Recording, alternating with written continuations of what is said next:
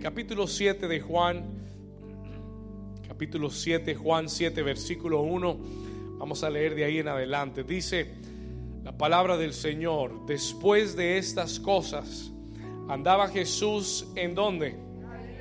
En Galilea, pues no quería andar en Judea porque los judíos procuraban matarle. Y estaba cerca la fiesta de los judíos, la de los tabernáculos, y le dijeron sus hermanos, sal de aquí.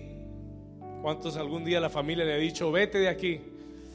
Bueno, sus hermanos le dijeron, sal de aquí y vete a Judea, para que también tus discípulos vean las obras que haces, so that your disciples can see the works that you do. Porque ninguno que procura darse a conocer hace algo en secreto. Si estas cosas haces, manifiéstate al mundo. Porque ni aun sus hermanos, versículo 5, escuche esto, pon atención, pon atención, porque ni aun sus hermanos creían en él. Entonces Jesús les dijo, mi tiempo, diga conmigo, mi tiempo aún no ha llegado. Y él dice, mas vuestro tiempo siempre está presto. No puede el mundo aborreceros a vosotros, mas a mí me aborrece porque yo testifico de él que sus obras son malas. Subid vosotros a la fiesta. Yo no subo todavía a esta fiesta porque mi tiempo aún no se ha cumplido. Y habiendo dicho esto, se quedó en Galilea. Vamos a terminar en el versículo 10, verse 10.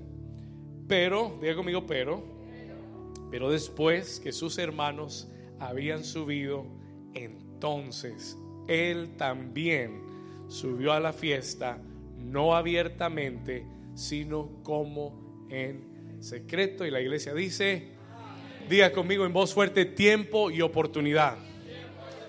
Diga conmigo, yo declaro que mi tiempo y mi oportunidad están cerca en el nombre de Jesús. Tome su asiento. You can take your place. Una vez más, diga conmigo, tiempo y oportunidad. Ahora dígalo con fe, diga tiempo y oportunidad. Escúcheme bien. En los primeros versículos de este texto que acabamos de leer, la escritura declara que Jesús andaba en Galilea. He walked in Galilee. Y es importante que usted entienda que en el tiempo de Jesús habían varias regiones. There were different regions. Jesús nació, se crió en un área llamada Galilea. Era una región. Esta región donde Jesús se crió se llamaba ¿cómo? Galilea. Jesus was raised in the area of Galilee. Para Jesús, Galilea, escúcheme bien, ponga atención a esto, porque aquí, aquí está el, el, el jugo del mensaje. Escuche esto. Para Jesús, la región de Galilea era su área local. It was his local area. Fue donde Jesús inició y condujo la mayor parte de su ministerio. Escuche esto, la mayor parte del ministerio de Jesús lo hizo localmente en Galilea. He did it in. Y en el versículo 3, en verse 3, acompáñeme ahí en Juan 7:3, sus hermanos, su familia, la familia de Jesús, ¿cuántos saben que Jesús tenía hermanos físicos y carnales? Amén. Sí, tuvo hermanos. Y dice la Biblia que sus hermanos, no eran los hermanos de la iglesia, eran sus hermanos físicos, le dijeron a él, they told him, le dijeron, sal de aquí, vete. Y le dijeron, vete a Judea, otra región. Judea era una región mucho más importante que Galilea. Porque en Judea estaba Jerusalén. Jerusalem was in Judea. Jerusalén era el centro de Israel. Toda la vida, eh, to, la plataforma más grande para Israel era Jerusalén y todavía es Jerusalén, it's still Jerusalem. Y ellos le dijeron, y ellos le dijeron a Jesús, vete de acá, vete de Galilea, sal de aquí, sal de tu pueblo, sal de, de, de, de donde te has, eh, donde has estado todos estos años y vete a Judea, porque allá es una plataforma más grande, allá es un lugar mejor para el ministerio. Suena como Suena como lo que lo estuvieran motivando o lo estuvieran apoyando, pero en realidad ellos no se lo dijeron, escúcheme bien, eh, ellos no se lo, se lo están diciendo a Jesús porque creen en Él, porque creen que su ministerio debe expandir y crecer y que Él debe ir a otros lugares, se lo están diciendo como en, una, como en un sentido sarcástico. Se lo están diciendo sarcásticamente. ¿Cómo sabe usted eso, pastor? Mire, vamos a leer el versículo 4 y 5. Mire lo que dice, verse 4 and 5. Escuche esto. Porque ninguno, le dijeron a Jesús, porque ninguno que procura darse a conocer hace algo en qué? En secreto. Entonces ellos le están diciendo, tú estás aquí en Galilea, tú, tú estás en el secreto, nadie te está viendo aquí. Nadie se da a conocer en secreto si estas cosas haces, manifiéstate al mundo. Pero el versículo 5 dice, verse 5 says, porque ni da una explicación, el comentario del autor. ¿Qué dice el versículo 5? Verse 5, what does it say? porque ni aún sus hermanos creían en él. Lo que ellos le están diciendo a Jesús es en un tono sarcástico. Ellos no le están diciendo date a conocer para que el mundo sepa quién eres, porque creían en él. Se lo están diciendo a manera de burla, porque no creían en él, because they didn't believe in him. ¿Cuántos dicen ay, ay, ay? ¿Cuántos saben eh, que aún muchas veces las personas más cercanas a ti son a veces los que menos creen en ti. ¿Sí le ha pasado? Bueno, a Jesús le pasó. It happened to Jesus. Jesús dijo en una oportunidad, él dijo, nadie es profeta en su propia tierra. Nadie, nadie tiene verdadero éxito con los suyos porque la gente a tu alrededor te conocen, ya piensan que saben todo de ti, te, te ponen en una caja y piensan que ya saben exactamente todo lo que eres capaz. Pero a veces la gente que no te conoce, la gente que no te ha visto, te honra más, they will honor you more. ¿Estamos acá? A veces la gente que no está tan cerca a ti te, te aprecia más. ¿Por qué? Porque creen más en lo que Dios va a hacer en ti. ¿Cuántos dicen gloria a Dios? ¿Ok? Y, y, a veces hay personas cercanas eh, que piensan o que te pueden decir, y no sé si a usted le ha pasado esto, pero a veces cuando uno determina seguir al Señor, y cuando usted comienza a caminar en el propósito de Dios, muchas personas, y especialmente los de la casa de uno, especialmente los más cercanos de la familia, te dicen, no, usted está perdiendo su tiempo ahí siguiendo a Dios. Debería estar haciendo otra cosa. You should be doing. ¿Cuántos le han dicho eso algún día? ¿Ah? Y a veces, y a veces no son las personas cercanas, a veces somos nosotros mismos los que nos cuestionamos si verdaderamente Dios va a hacer algo con nosotros. ¿Alguien se ha preguntado eso algún día? Sinceramente, tenemos tantas promesas de Dios, tenemos tantas eh, cosas que Dios nos ha hablado. Amén. ¿Cuántos aquí Dios les algún día les ha dado una palabra, te ha prometido algo, te ha dado una visión, te ha mostrado algún lugar donde Dios te quiere llevar? ¿Alguien aquí? Y a veces cuando el tiempo pasa, y usted tiene que entender que ya Jesús llevaba tiempo en Galilea. He had been in Galilee for a while. Y a veces el tiempo pasa y la gente comienza a presionarte. ¿Cuántos le ha pasado? Y comienzas a sentir presión del tiempo, de la gente, de tu familia. ¿Qué, qué está pasando? Que no, no, no, hay progreso, no se ve nada. Y esto es lo que le está pasando a Jesús. This is what, what is happening to Jesus. Su familia le está diciendo, tú deberías estar en Judea y estás en Galilea, and you're still in Galilee. ¿Estamos acá? ¿Cuántos están aquí todavía? Amén. Muchas veces nosotros mismos nos preguntamos, ¿por qué lo que Dios me ha prometido no ha llegado? Why hasn't it come yet? Amén. Nos preguntamos, no sé si alguien se ha hecho esa pregunta, yo me lo he preguntado, ¿por qué se ha demorado tanto? Why is it ¿Por qué se está demorando tanto? ¿Por qué todavía no estoy en Galilea cuando ya debería? ¿Por qué todavía estoy en Galilea cuando debería estar en Judea? Amén y la voz de, y la, voz de la gente no ayuda. The, voice of people doesn't help. Amen. Alguien que me diga amén que esté aquí todavía. Y yo quiero que usted sepa que hasta Jesús tuvo que lidiar con esa pregunta. Jesus had to deal with that question. Imagínese Jesús, el Hijo de Dios, el Redentor del mundo, confinado a, su región local. No ha salido de Hallandel todavía. Gloria a Dios. Y Hallandel es bonito, pero si, si solamente estás en Hallandel, nadie te va a conocer. Nobody's going to know you. ¿Cuántos, ¿Cuántos me están entendiendo? Eh, estamos hablando de Jesús. We're talking about Jesus, el Salvador del mundo, que ha estado confinado por un tiempo, por años. A este punto ya había pasado años. Estaba confinado a Galilea. Y entonces su familia le está presionando. Y yo creo que el mismo Jesús tuvo que hacerse la pregunta, ¿por qué estoy todavía en Galilea cuando, cuando pudiera estar en una mayor plataforma? Cuando pudiera estar en un mejor nivel, cuando pudiera estar en un nivel más alto. Yo no sé lo que para ti signifique Galilea. Yo no sé lo que para ti signifique ese lugar en el que estás ahora que parece que no has podido salir de ese lugar, que parece insignificante, que parece local, pero todos tenemos un Galilea y todos tenemos un Judea. ¿Cuántos dicen amén?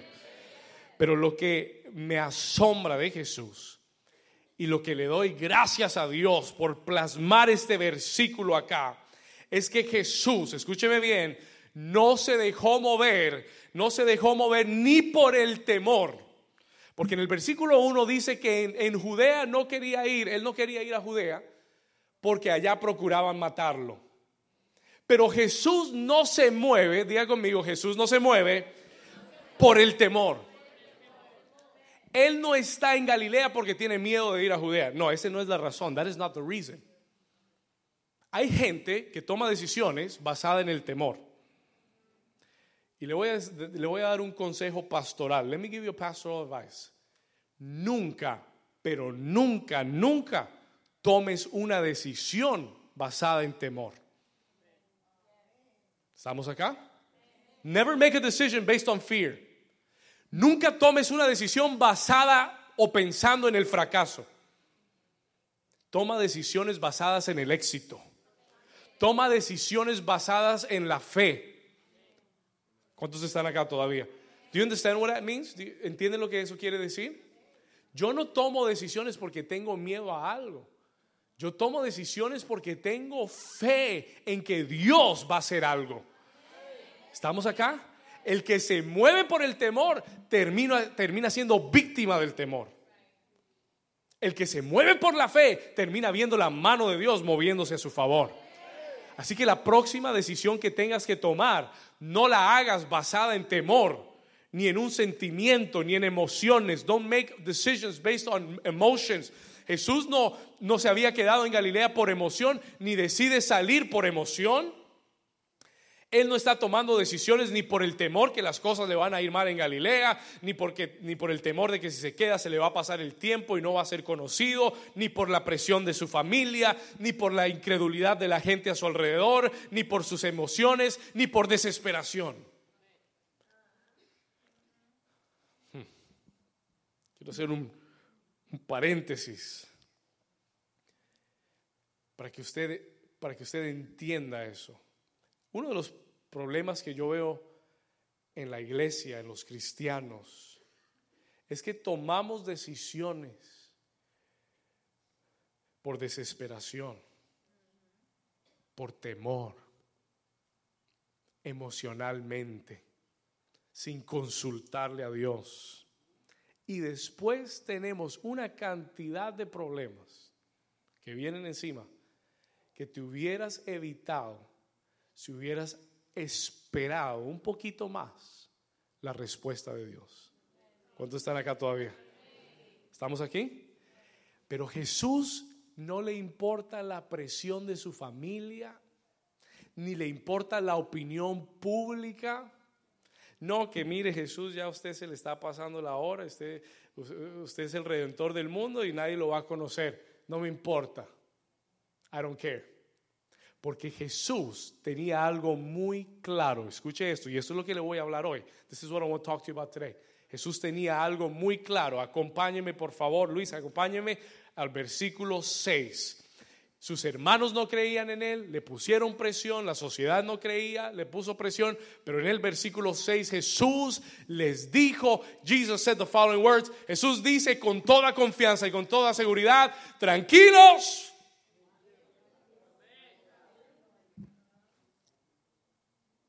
mi tiempo no ha llegado. ¿Cuántos dicen amén? Vamos, toca a su vecino, toque a tu vecino y dile, vecino tranquilo, mi tiempo aún no ha llegado. Vamos, toque, toque al vecino, touch your neighbor, toque al otro, el más bonito, al que, que vino mejor vestido y dígale, vecino tranquilo, mi tiempo aún no ha llegado. Ahora dígale al otro vecino, pero viene pronto. Vamos, dígale a otro vecino, dígale, profetiza y dígale, pero viene pronto. ¿Alguien dice amén? Diga conmigo, mi tiempo no ha llegado, pero mi tiempo viene pronto. ¿Alguien dice amén? Mm. Escúcheme bien. Él les dice, versículo 6, mi tiempo aún no ha llegado, mas vuestro tiempo está vuestro tiempo siempre está presto. En otras palabras, en otras palabras, Jesús les dice, para ustedes, a ustedes no les importa el tiempo, para ustedes cualquier tiempo está bien, pero para mí no. Para ustedes cualquier tiempo sirve, pero para mí no, porque yo tengo un tiempo específico. Y yo quiero enseñarle algo esta mañana. La Biblia usa dos palabras claves cuando habla de tiempo. Por favor, anótelas y se las voy a explicar rápidamente. Anote esto, por favor. Write this down. Esto te va a ayudar. E, e, e, esto no es muy espiritual, esto es para tu vida. This is for your life. Hay dos palabras y le voy a decir cuál usó Jesús. Hay dos palabras. La primera que la Biblia usa cuando habla de tiempo es la palabra cronos. Escríbala, cronos. Cuando se habla de tiempo en la Biblia hay una palabra que se usa y es la palabra cronos. Y esa palabra cronos en griego es donde nosotros en español sacamos todo lo que tiene que ver con tiempo. Cronómetro, cronología. ¿De qué habla?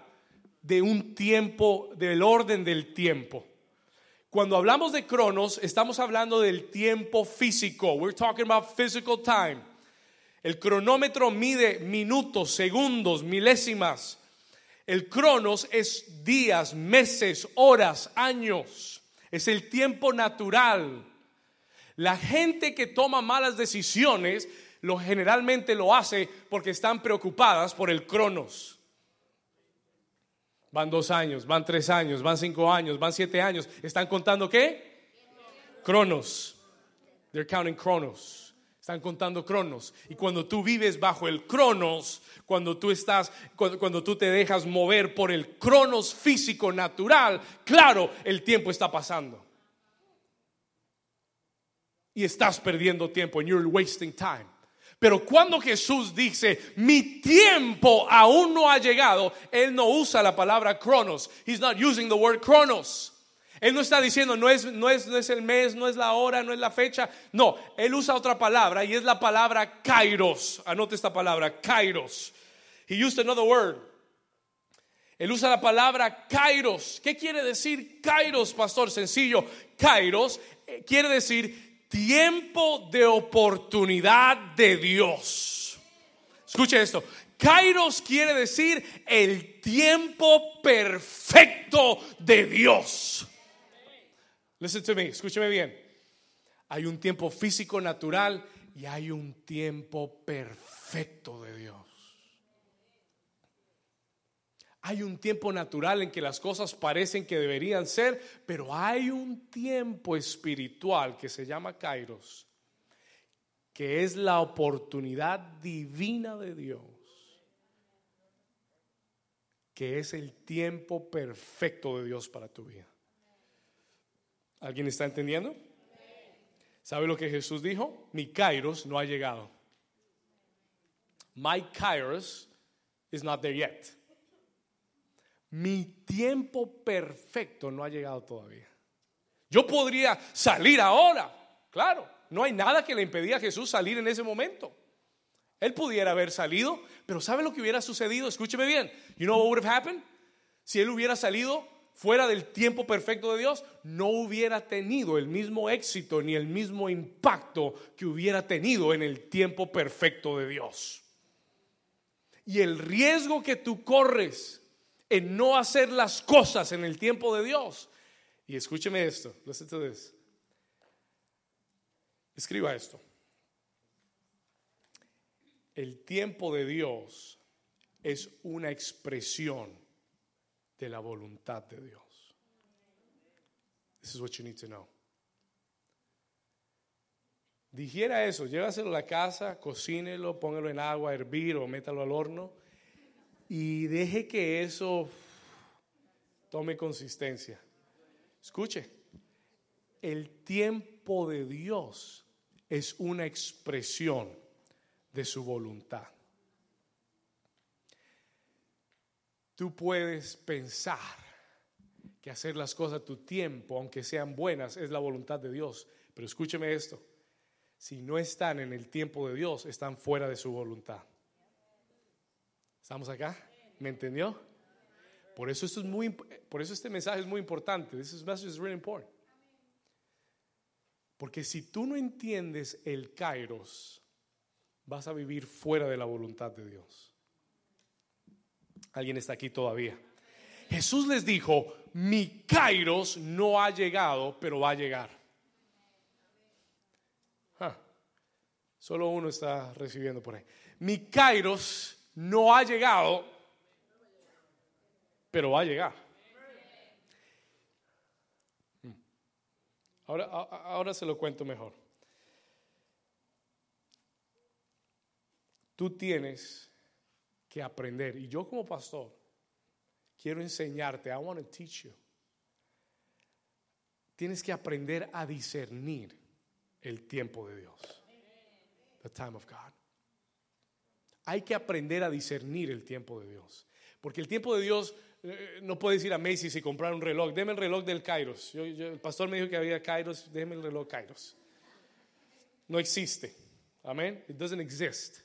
No lo puedes comprar tienes que tener en tu espíritu discernimiento para saber cuándo es el tiempo de Dios. Listen, ¿cuántos dicen amén? Escúchame bien, listen to me. Porque el tiempo de Dios, le acabo de decir, es una expresión de su... Mm. Por eso tú y yo tenemos que pedirle a Dios. We have to ask God tiene que, hacer, tiene que ser una oración personal. Tenemos que pedirle a Dios discernimiento de su tiempo. ¿Cuántos quieren que Dios les dé discernimiento de su tiempo? Escuche esto. La Biblia dice en el libro de Crónicas que había un grupo de hombres de la tribu de Isaacar que eran conocidos en los tiempos, que sabían exactamente cuándo Israel debía de actuar y cuándo no debían actuar. Era gente entendida en los tiempos. Sabían discernir el tiempo de Dios. Y, el, y todo Israel buscaba a esa tribu para saber cuándo actuar y cuándo no actuar. Los hijos de Isaacar. Vamos a hacer una oración. Let's do a prayer together. Vamos a pedirle al Señor discernimiento. Levanta tu mano derecha conmigo. Todo el que quiera discernimiento del tiempo de Dios. Diga conmigo, Señor Jesús. Diga, abre mis ojos espirituales para entender y para discernir tu tiempo perfecto en mi vida. Diga, abre mis ojos para poder esperar y actuar. Una vez más, diga, esperar y actuar en tu perfecto tiempo. En el nombre de Jesús. Si usted lo cree, den un aplauso fuerte a Jesús. Vamos. Muy bien. Esa es la primera parte del mensaje. That's the first part of the message. Vamos a la segunda parte. Let's go to the second part. ¿Cuántos están recibiendo algo hoy? Ok. Let's go to the second part. La segunda parte está buena. Escuche esto. Versículo 8, verse 8. Jesús les dice, no es mi tiempo. Para ustedes cualquier tiempo está bien. Yo tengo un tiempo que tengo que esperar. El Kairos. I gotta wait for the Kairos. Y entonces en el versículo 8 Él les dice, subid vosotros a la fiesta. Váyanse ustedes. Yo no subo todavía a esa fiesta. ¿Por qué? Porque mi qué? ¿Estamos acá? Porque mi, mi kairos, mi tiempo, aún no se ha cumplido. Y habiendo dicho esto, ¿qué hizo? ¿Qué hizo? ¿En dónde? Ay, pastor, qué jartera quedarse en Galilea otra vez. Todo el mundo en Judea y tú todavía en Galilea. Amén. ¿No cree que uno se siente, eh, se te sientes como que te estás quedando, that you're staying behind? Todo el mundo se fue y él se quedó. Y stayed. Pero escuche esto. Vamos al versículo 10. Y aquí, y aquí está la parte del mensaje que quiero poner en tu corazón. Versículo 10. Pero después, escuche, ¿cuántos les gustan los peros en la Biblia? Hay peros que son buenos. They're good peros in the Bible, right? Pero, digo amigo, pero.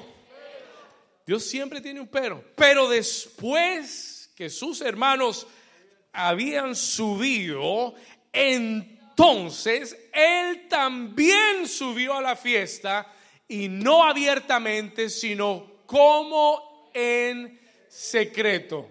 Ahora, yo tengo una pregunta, I had a question, y yo le dije, Señor, ¿qué pasó? What happened? ¿Será que Jesús les mintió? Did Jesus lie to them? Les dijo, no voy, y después se fue a escondidas. ¿Qué pasó? What happened? ¿Qué sucedió?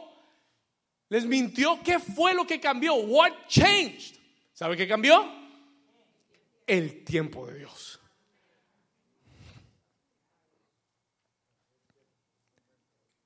¿Qué fue lo que cambió? Porque es que el tiempo de Dios puede cambiar de repente. Que están dormidos todavía. Es que el tiempo de Dios, escúcheme, y escúcheme no con sus oídos, escúcheme en su espíritu. Listen to me in your spirit.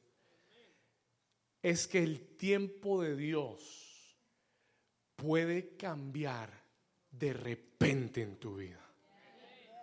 De un instante para otro, todo en tu vida puede dar vuelta. Everything can turn around. ¿Cuántos me están entendiendo? Escúcheme aquí. En un momento no es mi tiempo.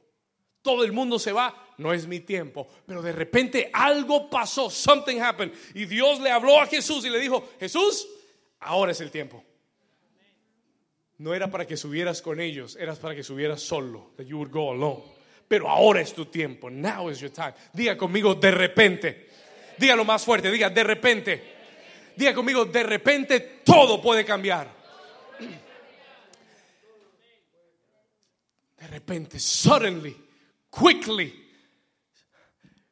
Escuche esto, cuando tú estás en su voluntad, cuando estás en la voluntad de Dios, cuando estás en el tiempo de Dios, cuando estás atento a lo que Dios está haciendo, you are awake, estás despierto, atento. Porque es que la gente que se duerme nunca sabe qué tiempo es, ni en lo físico ni en lo espiritual. ¿Estamos acá? Ay, qué oración, qué oración. Ay, Dios mío, estoy tarde. Sí, se pasó tu tiempo. Your time is gone. Y hay gente que espiritualmente es lo mismo. Spiritually, they're the same. Se les vive pasando el tiempo. Y hay un peligro en no estar atento a tu tiempo. Y por eso el Señor me envió con este mensaje. That's why God sent me with this message.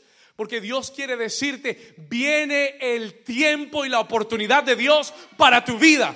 It's coming for your life. Yo no sé quién la quiere aquí. Viene el tiempo y la oportunidad de Dios para tu vida. It's coming. It's coming for your life.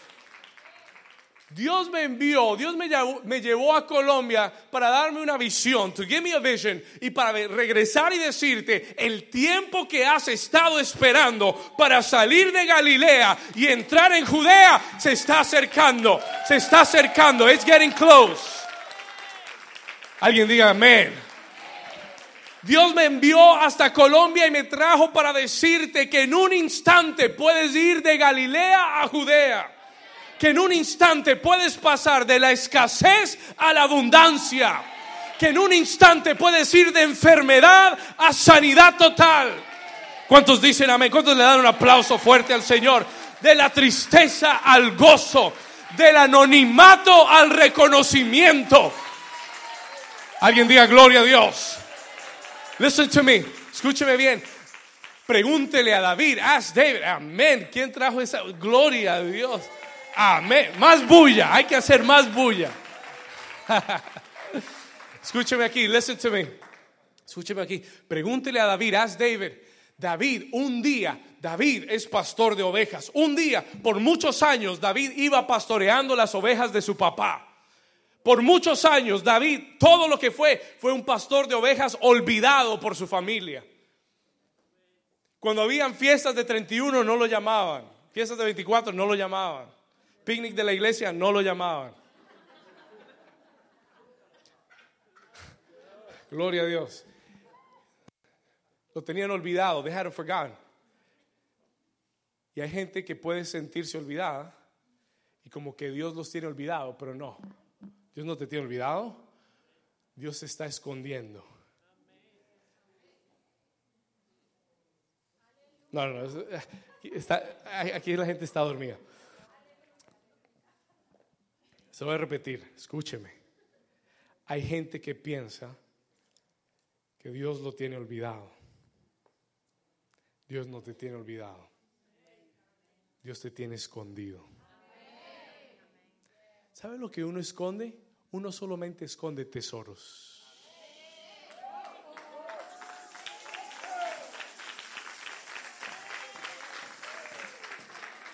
O usted deja la caja fuerte encima de la mesa de comer. O usted deja todas sus joyas preciosas eh, eh, en la entrada de la puerta.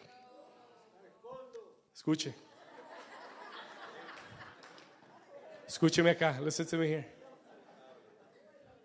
Los tesoros, los tesoros de Dios no son visibles a todo el mundo. Tienen un tiempo. Diga, un tiempo. Ah, creo que ya me está entendiendo. I think you're starting to understand. Para Dios, David era un tesoro. Y lo tenía escondido. He had him hidden. No quiero que me lo miren, no quiero que me lo dañen, no quiero que me lo toquen. Yo tengo un tiempo para David. Y escúcheme, escúcheme, escúcheme acá.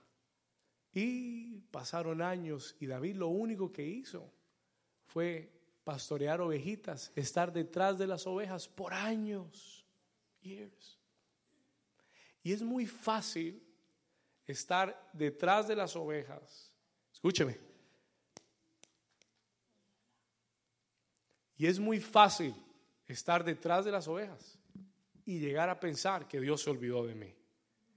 Cuando la realidad es que cuando vino el profeta Samuel y pidió ungir al próximo rey de Israel, no habían llamado a David.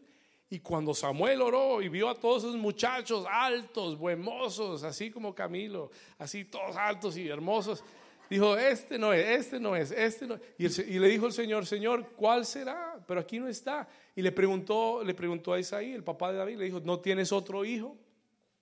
¿Y cuántos saben que Dios sí sabía dónde estaba David?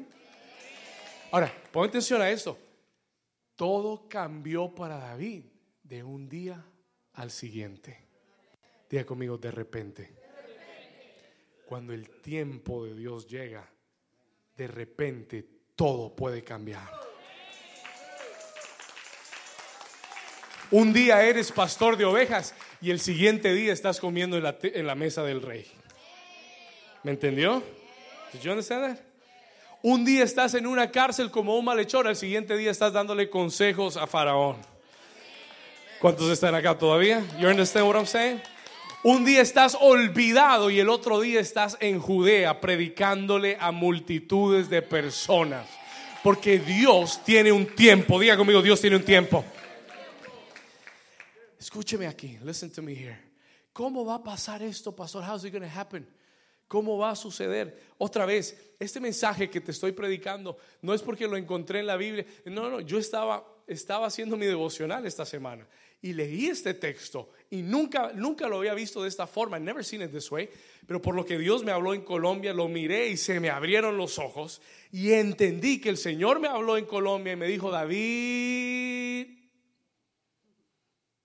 David.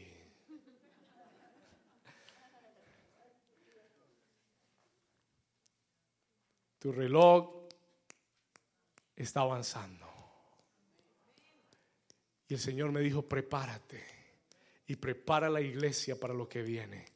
Prepare the church for what is coming. Escuche.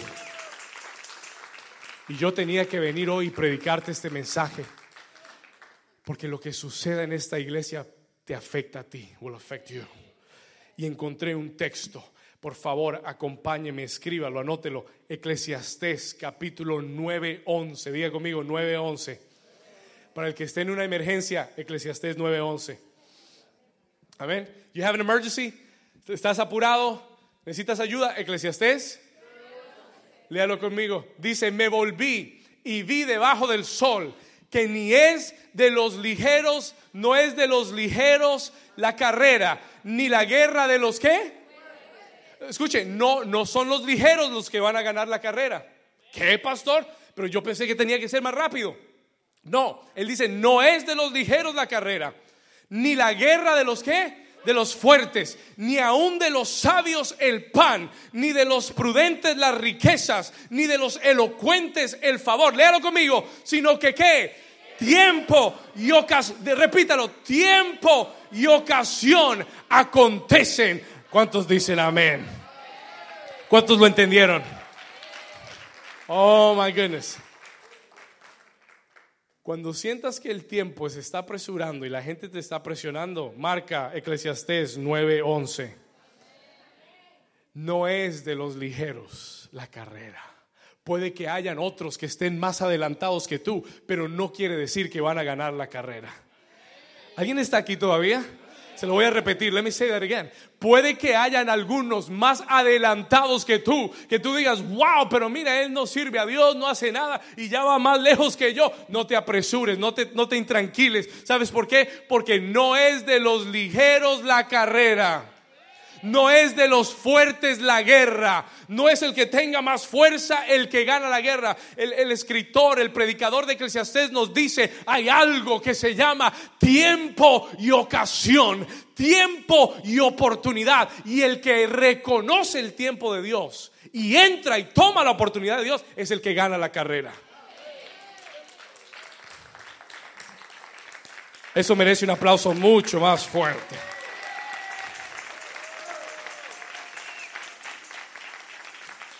No importa si los recursos no pintan bien, no importa si, la situación no parece óptima, eso no es lo que te va a dar la victoria. No es tus recursos, no es tu fuerza. No, pasó, tengo que ir más al gimnasio. Olvídate del gimnasio. Vaya al gimnasio, pero no para hacerse fuerte. ¿Cuántos dicen amén? No es de los fuertes, no es de los ligeros, no es de los sabios el pan. Escuche, él dice, hay algo más importante que todas esas cosas. Y es aquellos que reconocen el tiempo y la oportunidad de Dios. Porque a todos les viene tiempo y oportunidad. Pero, el, pero la cuestión no es esa. La cuestión es si tú sabes reconocer el tiempo y la oportunidad de Dios. Yo estuve, estaba en Colombia y la última noche que estuve ahí, el Señor me dio una visión. Pocas veces tengo una visión así. Y fue algo realmente extremadamente sencillo, extremadamente simple pero oí la voz audible de Dios. I heard the audible voice of God. Escúcheme acá. En la visión, yo estaba en un cuarto, I was in a room, y era un cuarto oscuro.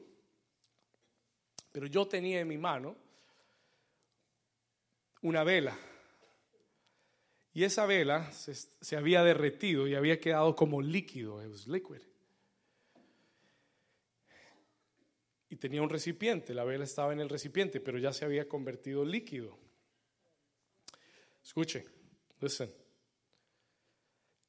Y, el, y la llama que estaba prendida se estaba apagando y yo estaba preocupado, I was worried. Estaba preocupado porque la llama se estaba apagando. Y no sé qué fue lo que hice en ese momento, simplemente miré para otra parte. Pero cuando volví a mirar lo que estaba en mis manos, when I looked again to see what was in my hands, yo vi que la vela había crecido y, estaba saliéndose del recipiente. Se, había multiplicado y estaba saliendo del recipiente y yo estaba asombrado mirando lo que tenía en mis manos y oí la voz del Señor. Y se lo digo con toda convicción y con todo temor de Dios. Oí la voz de Dios. Sé, lo, sé cómo suena la voz de Dios. He oído la voz de Dios dos veces en mi vida. I've heard the voice of God two times in my life. Una vez la oí audiblemente, la oí audiblemente en mi cuarto en la, en la mitad de la noche. Y en esta visión la oí por segunda vez. I heard it for the second time. Y oí una voz fuerte, audible, que me dijo, David es el tiempo de la multiplicación. Just like that.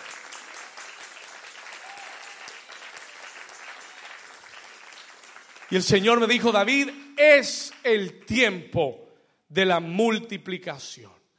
It's a time of multiplication. La primera vez que oí la voz audible del Señor fue hace dos años. Was two years ago. Hace dos años atrás estaba en pleno sueño. Eran las tres de la mañana. Dormido.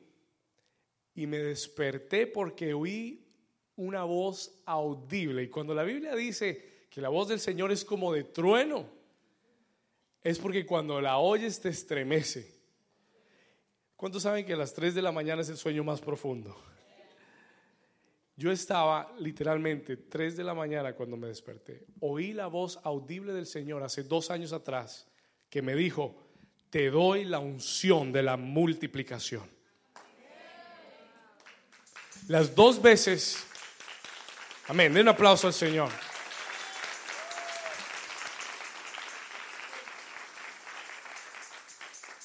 Las dos veces que oí, que, he oído la voz del Señor, me ha dicho lo mismo. Primero me dijo, te doy la unción de la multiplicación. Y la segunda vez, que fue hace la semana pasada, me dijo, es el tiempo de la multiplicación. ¿Cuántos saben que cuando Dios quiere darte algo, se asegura que sepas? ¿Estamos acá?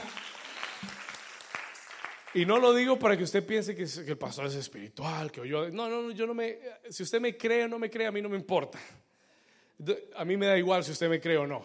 Yo sé lo que oí y se lo comparto porque quiero que sepa que cuando Dios me habló y me dijo, es el tiempo de la multiplicación, algo se despertó en mí y comencé a mirar el tiempo de Dios y decir, Señor, yo quiero entrar en el tiempo de la multiplicación. Yo quiero ver la multiplicación en la iglesia. Quiero ver la multiplicación en las finanzas de esta iglesia. Que sean prosperados, que crezcamos, que sigamos siendo influencia. Continue to be an influence. Escuche esto, listen to this. Yo no sé cómo el Señor lo va a hacer, ni quiero saber cómo. Nor do I want to know how. No me importa saber cómo. Hay gente que le pregunta, Señor, pero ¿cómo lo vas a hacer? Explícame cómo.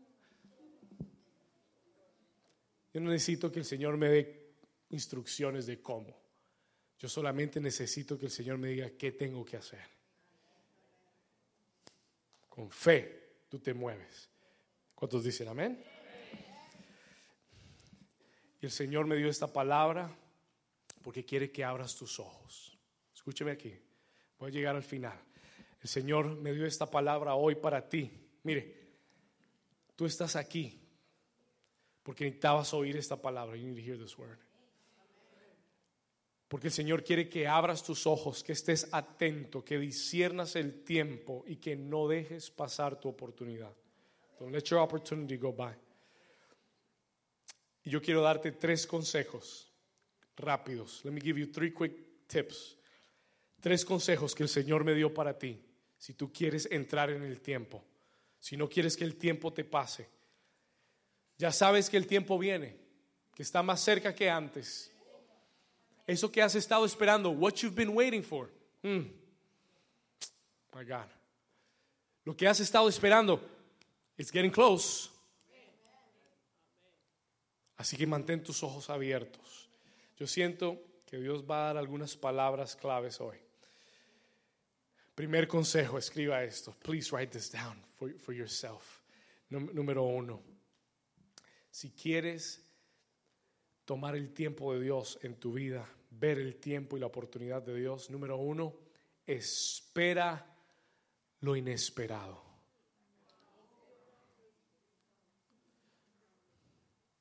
El Espíritu Santo me dijo, David, espera lo inesperado. Yo me quedé pensando. I was thinking about it. Los hijos de Dios no están diseñados para vivir en lo natural. Va a tener que ir a la casa y escuchar esto otra vez. Los hijos de Dios no están diseñados para vivir en lo natural. Si usted le gusta lo natural y quiere que todo le salga lógicamente bien y que usted quiere saber, mejor quédese en el mundo y tómese un curso de superación personal y de mente positiva y le va a ir bien. ¿Estamos acá? Pero si usted es un hijo de Dios, desacostúmbrese de lo natural. Divórciese de lo natural. Porque los hijos de Dios están diseñados para caminar en lo sobrenatural para ti y para mí los milagros son naturales. Alguien dice amén. Escúcheme, listen to me. Para ti y para, para los hijos de Dios, lo milagroso, eso es natural. Tú no debes sorprenderte cuando Dios traiga a alguien aquí sano de cáncer. Eso es natural. Cuando Dios haga aparecer en tu cuenta dinero que no tenías, eso es natural. Solo este lado lo recibió. Gloria. ¿Por qué? Why? Pastor, ay, usted No, no, no, no. Si Jesús mandó a sacar una moneda que valía dos, oh, no sé, no, you don't want to hear what I'm going to say. Lo que usted tiene que hacer es leer su Biblia para que deje criticar tanto. ¿Cuántos dicen amén? Jesús tenía que pagar los impuestos. ¿Ah? Y se los vinieron a cobrar a Pedro. Y Pedro era como, ah, Pedro era un poquito complicado. Entonces le dice, Señor, nos están cobrando, el IRS llegó, nos mandó una carta, el agente del IRS está en la puerta, están cobrando tus impuestos y los míos. Señor Jesús le dijo, no hay problema. Ok, Pedro, ¿listo? Vamos a pescar. Ve a pescar. Primer pescado que sacas, le abres la boca, sacas dos dragmas, tomas una, le pagas los impuestos, la otra, manténtela para, para los gastos de la iglesia. Porque solamente con un dragma pagaban los dos, dos impuestos, pero encontró fue dos. ¿Cuántos dicen amén? Señor nunca te da lo suficiente, siempre te da más que suficiente. ¿Cuántos dicen amén? Pero eso es natural para los hijos de Dios. Eso no debe ser algo, ay Dios mío, ¿sabe lo que pasó? Uy, ¿usted puede creer lo que pasó en la iglesia? No, venga a mi iglesia, porque en mi iglesia el cáncer se sana, los paralíticos se levantan, los ciegos ven, Dios prospera, se abren puertas, algo. A ver, Juan, ¿estamos acá? Acostúmbrate a esperar lo inesperado. Si tú vives con una mente natural, vas a tener resultados naturales. Si tú vives esperando lo que, lo, que, lo que debe suceder, vas a seguir viendo lo que has estado viendo. Pero el día que cambies dentro de ti ese sentir, esa mente, tu mente se renueve y tú digas, Señor, estoy esperando mi tiempo, estoy esperando el milagro, mi familia se va a convertir milagrosamente, mis finanzas van a cambiar instantáneamente, el trabajo se abre, la, la enfermedad se va. ¿Por qué? Porque cuando el tiempo de Dios llega, todo cambia. Mm. Tú y yo vivimos en lo sobrenatural. Por eso esperamos lo inesperado. Por eso tú y yo nunca, we si hay un pueblo, si hay un grupo de personas que es difícil de destruir, son los hijos de Dios. El imperio romano trató de erradicar a la iglesia y no pudo.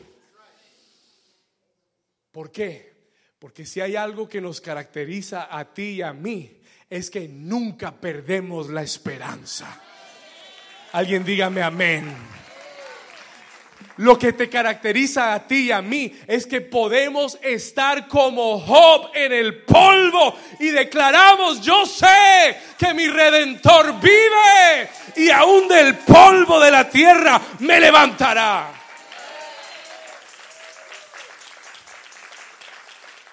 Tú y yo no perdemos la esperanza, we never lose hope. Podemos estar esclavos en Egipto 500 años, pero seguimos creyendo que viene liberación. Tú y yo nunca perdemos. Escribe esta escritura, por favor. Write down this verse. Esto lo va a ayudar. Zacarías 9:12. Después de que usted marque Eclesiastés 9:11, marque Zacarías 9:12. Amén. Zacarías 9:12. Zachariah 9:12. Alguien diga conmigo: tiempo y oportunidad. Zacarías 9:12. Mire lo que dice la escritura. Zachariah 9:12. Volveos a la fortaleza, oh prisioneros de espera. Diga conmigo: yo soy un prisionero de esperanza. Yo soy doble prisionero de esperanza porque mi mamá se llama Esperanza. Gloria a Dios. Escuche, diga conmigo, yo soy. lo más fuerte, diga, yo soy prisionero de esperanza. ¿Qué quiere decir eso? Que la esperanza nunca me va a soltar a mí. Porque yo soy un hijo de Dios. Y los que creen en Dios siempre están pensando en el milagro. Y él dice, volveos a la fortaleza, oh prisioneros de esperanza, porque hoy también os anuncio que os restituiré el doble. Yo soy un prisionero de esperanza. Primer consejo, espera lo inesperado. No te vayas por lo que esperas, ve por lo inesperado. Número dos, ¿quieres entrar en el tiempo de Dios? You want to go in God's time. Número dos, mantente en el lugar correcto. Stay in the right place. Mire lo que le voy a decir. Los tiempos y las oportunidades de Dios llegan a lugares específicos. They come to specific places. Escuche esto. Si Dios te ha plantado en este ministerio, yo te exhorto hoy, I exhort you today, mantente firme. Escúcheme bien, listen to me. Si Dios te plantó acá, cuando vengas, ven listo para recibir una palabra de Dios. Come ready to get a word from God. Porque una sola palabra que salga de la boca de Dios para tu vida puede cambiar todo. Puede abrir puertas que estaban cerradas. Una sola palabra de Dios, como este mensaje de hoy, escuche, puede abrirte puertas de Dios. Can open doors of God for your life. Yo he visto personas que han llegado a esta iglesia y sus vidas han cambiado. Los testimonios están sentados al lado suyo de las vidas que han cambiado. ¿Por qué? Por una palabra de Dios. Pero tienes que estar, toca a tu vecino y dile, vecino, mantente en el lugar correcto.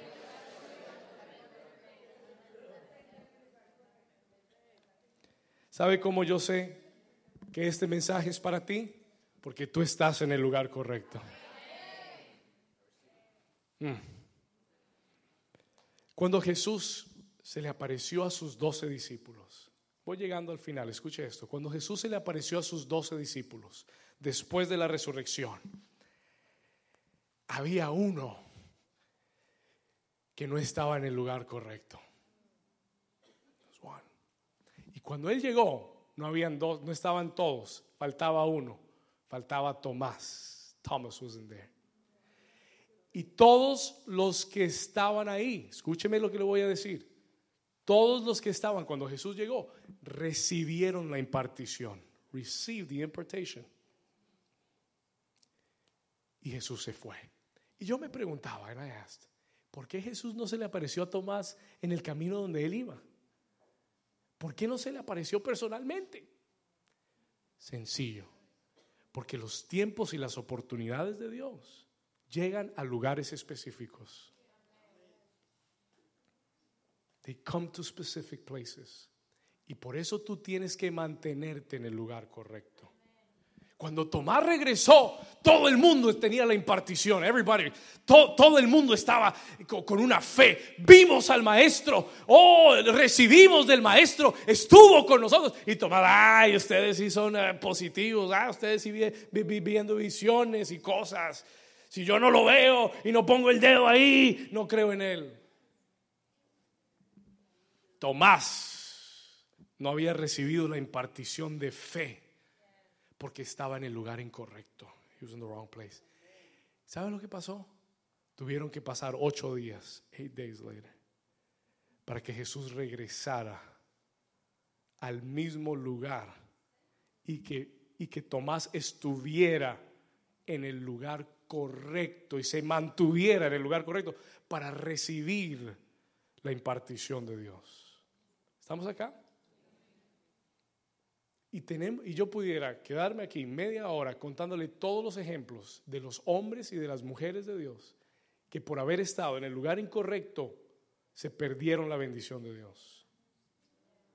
Tienes que posicionarte. You gotta position yourself. ¿Cuántos han oído hablar de saqueo? Saqueo.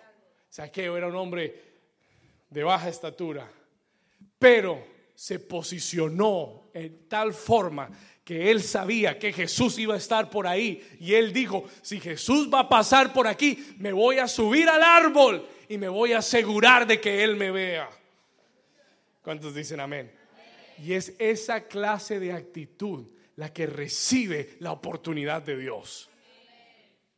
Jesús pasó y, le pasó al lado a muchos, pero solo le habló a Saqueo. ¿Estamos acá? Diga conmigo, mantente en el lugar correcto. Número tres, tercer consejo y termino. Third advice and we finish.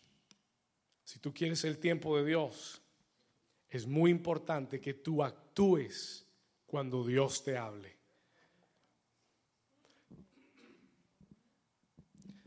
Actúa cuando Dios te hable. El tiempo de Dios no lo manejas tú ni es cuando tú te sientas listo y preparado. Hay momentos que Dios te va a llevar a lugares o, a hacer cosas que tú no te sientes preparado. Pero si Dios te está llamando y te está dando la orden, es porque Él te va a dar todo lo que necesitas para que lo hagas. Alguien dice amén. Deja de darle excusas a Dios.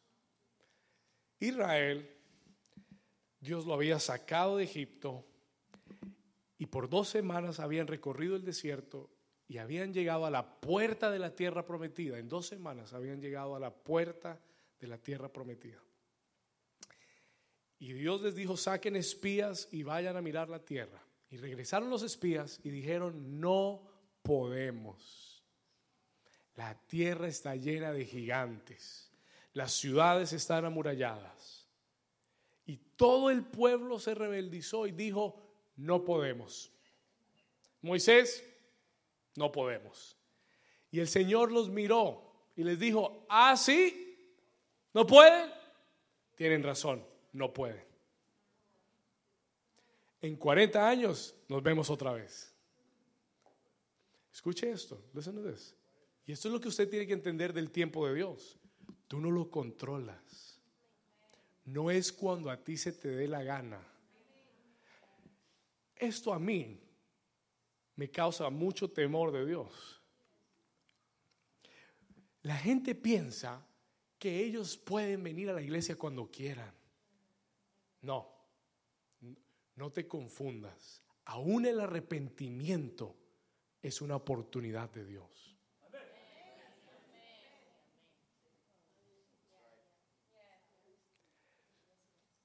Cuando Dios te abre la puerta, porque te está tocando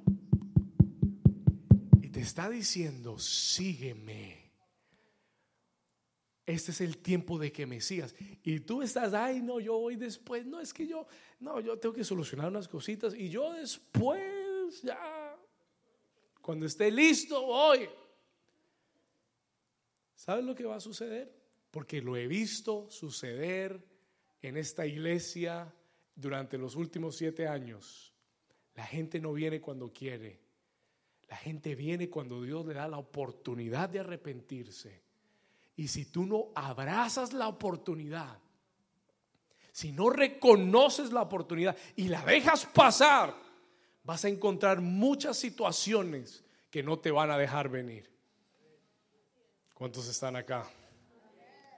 Las oportunidades de Dios hay que reconocerlas y hay que entrar por ellas. Dios le dijo a Israel, si no quieren entrar ahora, está bien. En 40 años nos vemos aquí en la puerta de la entrada. Y pasaron 40 años en el desierto. Usted sabe, en estos días una compañía privada lanzó el primer cohete al espacio. Increíble, algo fenomenal. Pero había algo muy curioso. Y es que ellos estaban esperando el día adecuado para poder enviar su cohete que va rumbo a Marte. It's going to Mars. Pero aquí, esto es lo que sucede, ponme atención. La NASA, los científicos entienden que la, que la Tierra va girando. Y cuando tú quieres lanzar un cohete al espacio, existe una ventana de tiempo que si tú no aprovechas, porque la Tierra sigue girando, tendrás que esperar otro ciclo total de una vuelta para poder volver a lanzar el cohete al espacio. Ellos no pueden lanzar un cohete cuando quieran. Tú y yo no podemos hacer lo que Dios nos pide cuando queramos. Tenemos que aprovechar. Pedro, Pedro le dice al Señor, Señor, si eres tú, manda que yo vaya a ti. Y el Señor le dice, Pedro, ven. Pedro no podía decir, Señor, bueno, espérate, voy a tomar unas clases de natación primero para que si por si cualquier cosa, yo, tú sabes, ya pueda nadar. No. Señor, bueno, espérame hasta mañana, yo mañana camino. No. Cuando el Señor dijo, ven, es ahora. Si tú quieres aprovechar el tiempo de Dios en tu vida, tienes que reconocer y saber actuar cuando Dios te está hablando. ¿Cuántos dicen amén? Termino. Lucas capítulo 19, versículo 44. Póngase de pie conmigo. Stand to your feet with me. Vamos a terminar. Lucas 19, 44. Luke 19, 44. Voy a terminar aquí. Escúcheme bien.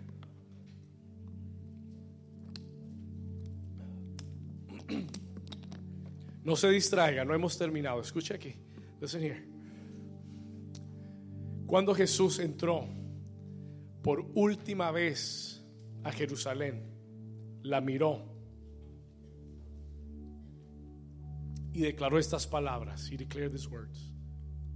Le dijo a Jerusalén, dice la Biblia que él lloró. Escúcheme. Jesús lloró mirando a Jerusalén, la, el lugar donde Dios lo había enviado a predicar. Lloró.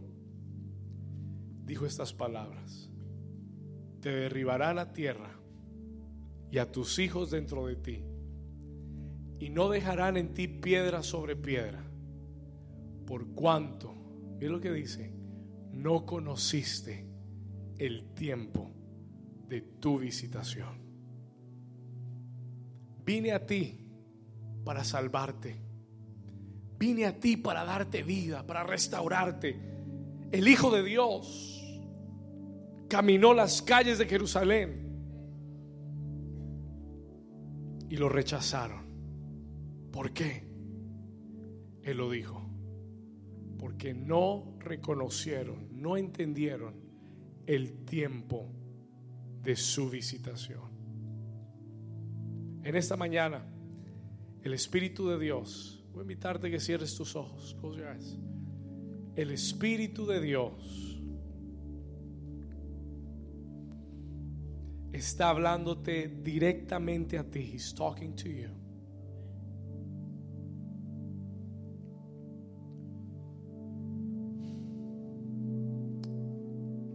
Y su mensaje es muy sencillo. Y su mensaje es bueno. It's a good message. Él te está diciendo, New Season, este es tu tiempo.